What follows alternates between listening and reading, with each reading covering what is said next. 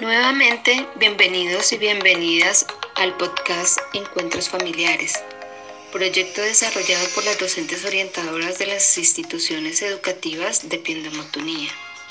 En esta oportunidad compartiremos el tema de técnicas y rutinas de estudio que tiene por objetivo orientar no solo a los estudiantes, sino a padres de familia para que puedan apoyar a sus hijos en este tema. Mi nombre es Joana Espinosa de la Institución Educativa El Carmen, docente orientadora, y me acompañan las docentes orientadoras Mónica Patricia Lazo de la Institución Educativa Visitado Grande San Miguel y Amanda Milena Reina del Instituto Educativo Técnico Tutnía. En este sentido, vamos a mirar las técnicas de estudio, pero para ello también necesitamos conocer qué es aprender.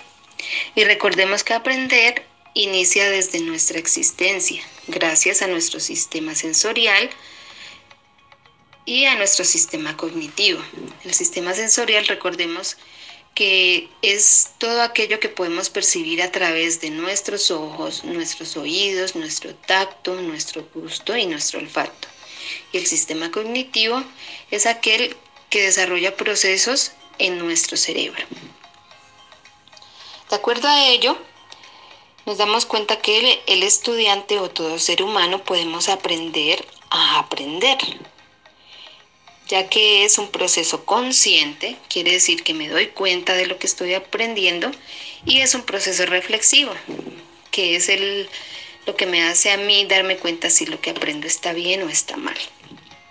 El aprendizaje también es inherente al ser humano que quiere decir que ya viene con nosotros, por lo tanto no es muy difícil aprender. Las personas o los estudiantes podemos implementar estrategias con las que podamos dar cuenta que podemos aprender o no podamos aprender.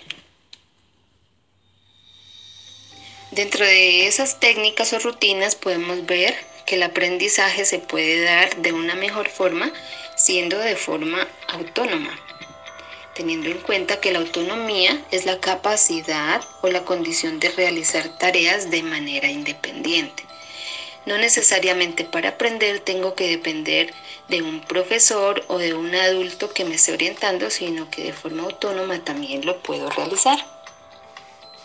Y recordemos también que la autonomía es la base para aprender de manera constante durante toda la vida. Esta se va fortaleciendo a medida de que los hijos van adquiriendo responsabilidades y son conscientes de que son responsables de sus propias acciones y sus propias decisiones. Les quiero compartir lo que dice la pedagoga Maite Valet, y es que el ser humano empieza a responsabilizarse o a no serlo desde la primera etapa de su vida, por lo cual lo que debemos hacer los padres de familia es ir haciendo que los niños sean responsables de sus propias cosas. Y por ello también tenemos que fomentar en nuestros hijos esa autonomía.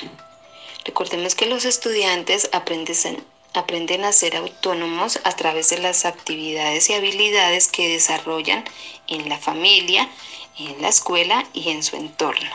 La autonomía comienza con la responsabilidad.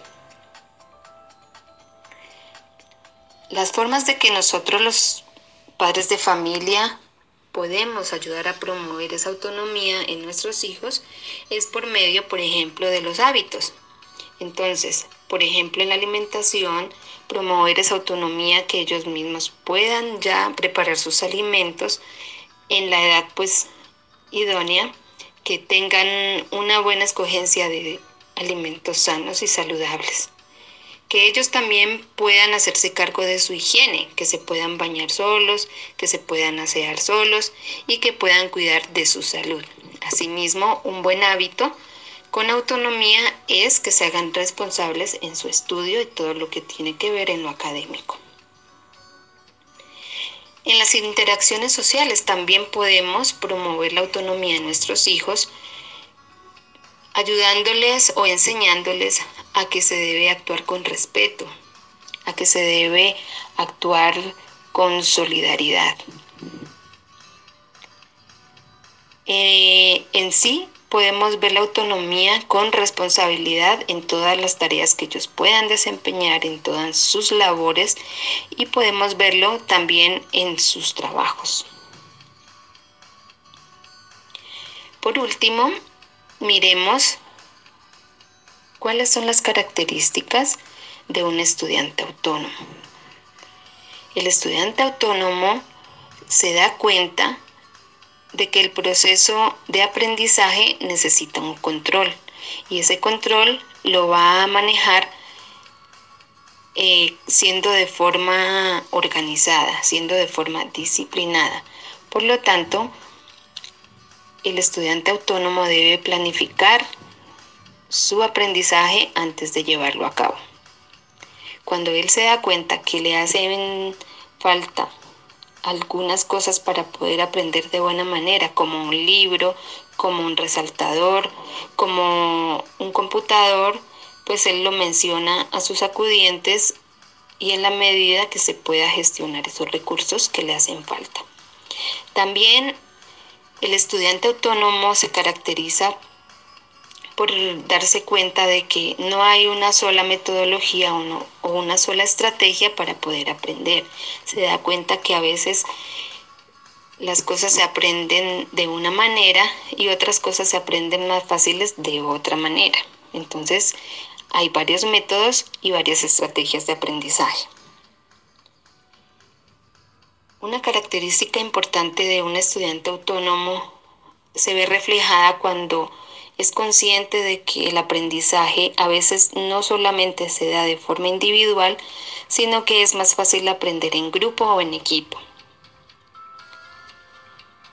Y otra de las características es que se da cuenta que en esta época las TIC están avanzando mucho y son una herramienta muy importante para poder adquirir conocimientos ahora, por lo tanto hace uso de ellas como por ejemplo el Internet, como por ejemplo el computador, como por ejemplo el celular.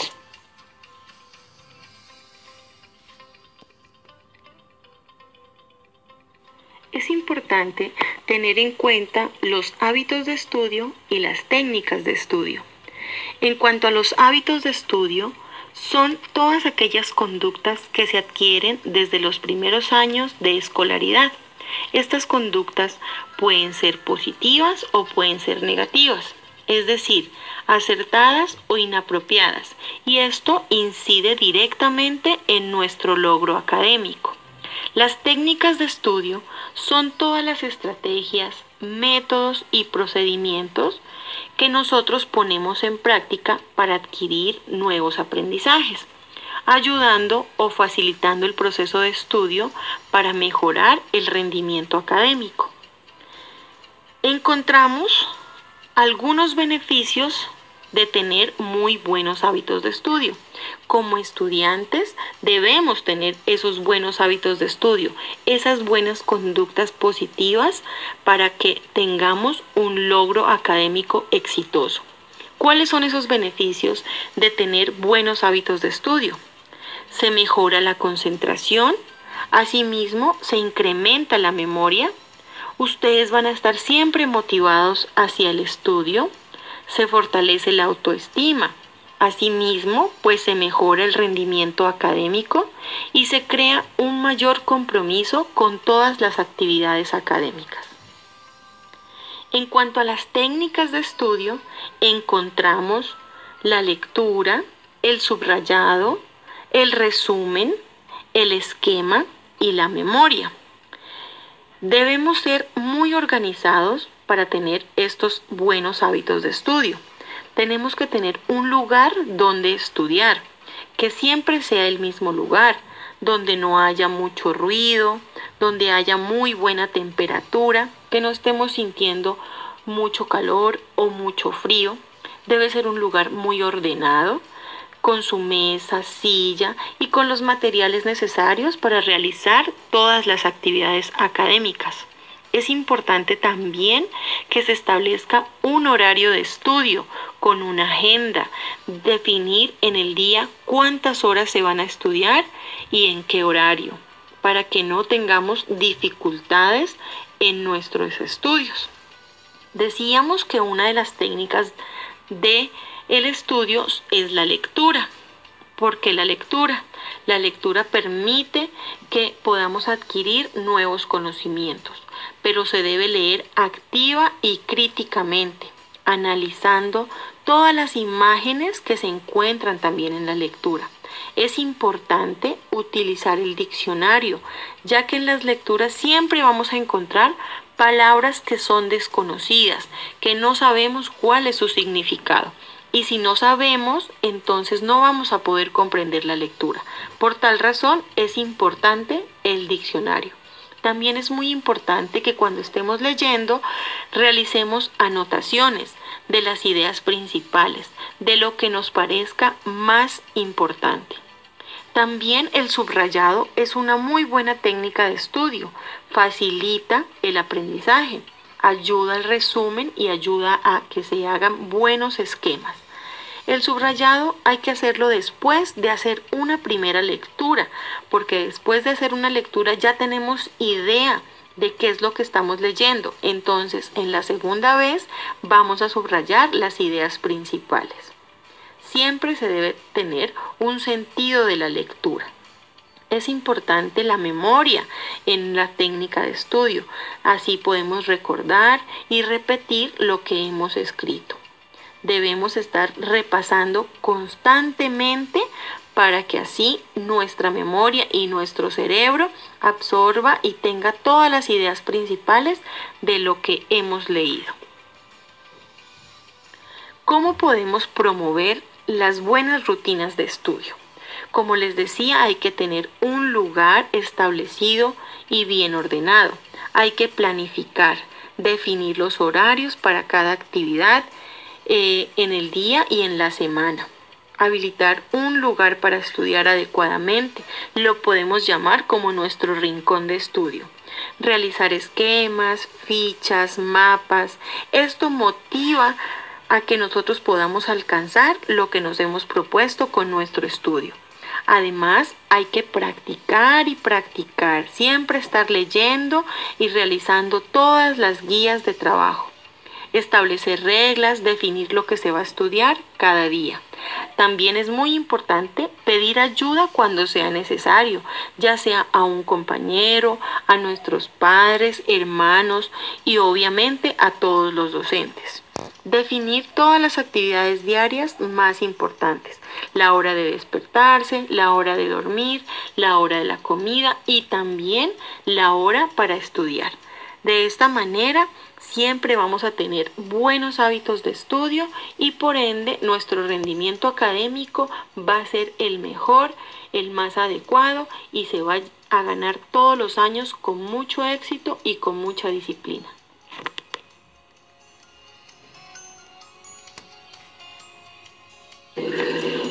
Aprendamos algunas técnicas de estudio para el aprendizaje. 1. Subrayar lo importante. Este es uno de los métodos de estudio más conocidos. Debes destacar la parte más significativa del texto usando colores, un resaltador, etc. Antes de realizar el subrayado, debes leer y comprender el texto. 2. Realiza tus propios apuntes. Este es uno de los hábitos de estudio más conocidos. Se trata de resumir lo más importante con nuestras propias palabras para así recordarlo. Ten en cuenta que no debes dejar fuera ningún dato clave. Puedes hacerlo de manera tradicional con lápiz y papel o usar herramientas online que te permitan hacer anotaciones digitales. 3. Mapas mentales. Esta es una técnica muy efectiva sobre cómo estudiar mejor. Un mapa mental resume y organiza nuestras ideas. Si lo hacemos bien, puede ahorrarnos muchas horas de estudio y asegurarnos sacar una buena nota en el examen. Puedes elaborarlo tú mismo a mano o puedes utilizar herramientas digitales. 4. Fichas de estudio. Si quieres asimilar datos concretos como fechas, números o vocabulario, deberás seguir este método de aprendizaje. Es útil usarlas en materias que incluyan el uso de números o aprender otro idioma. Aquí se realiza un proceso de memorización pero divertido. Se pueden elaborar fichas de manera manual o a través de apps. 5. Test.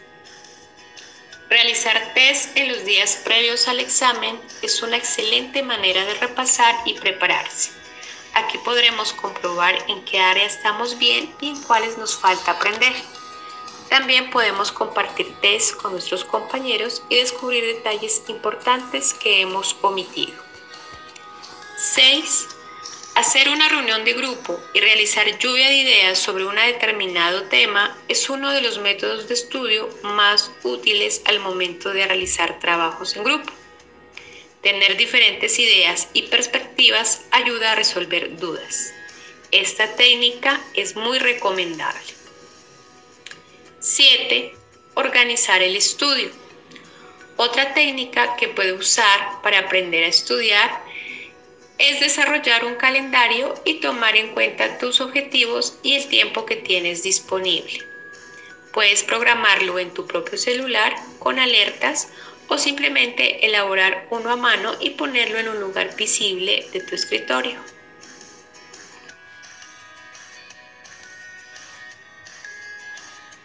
Agradecemos la atención prestada y esperamos que les sea de mucha utilidad. Hasta un próximo encuentro, equipo docentes orientadoras Piendamo.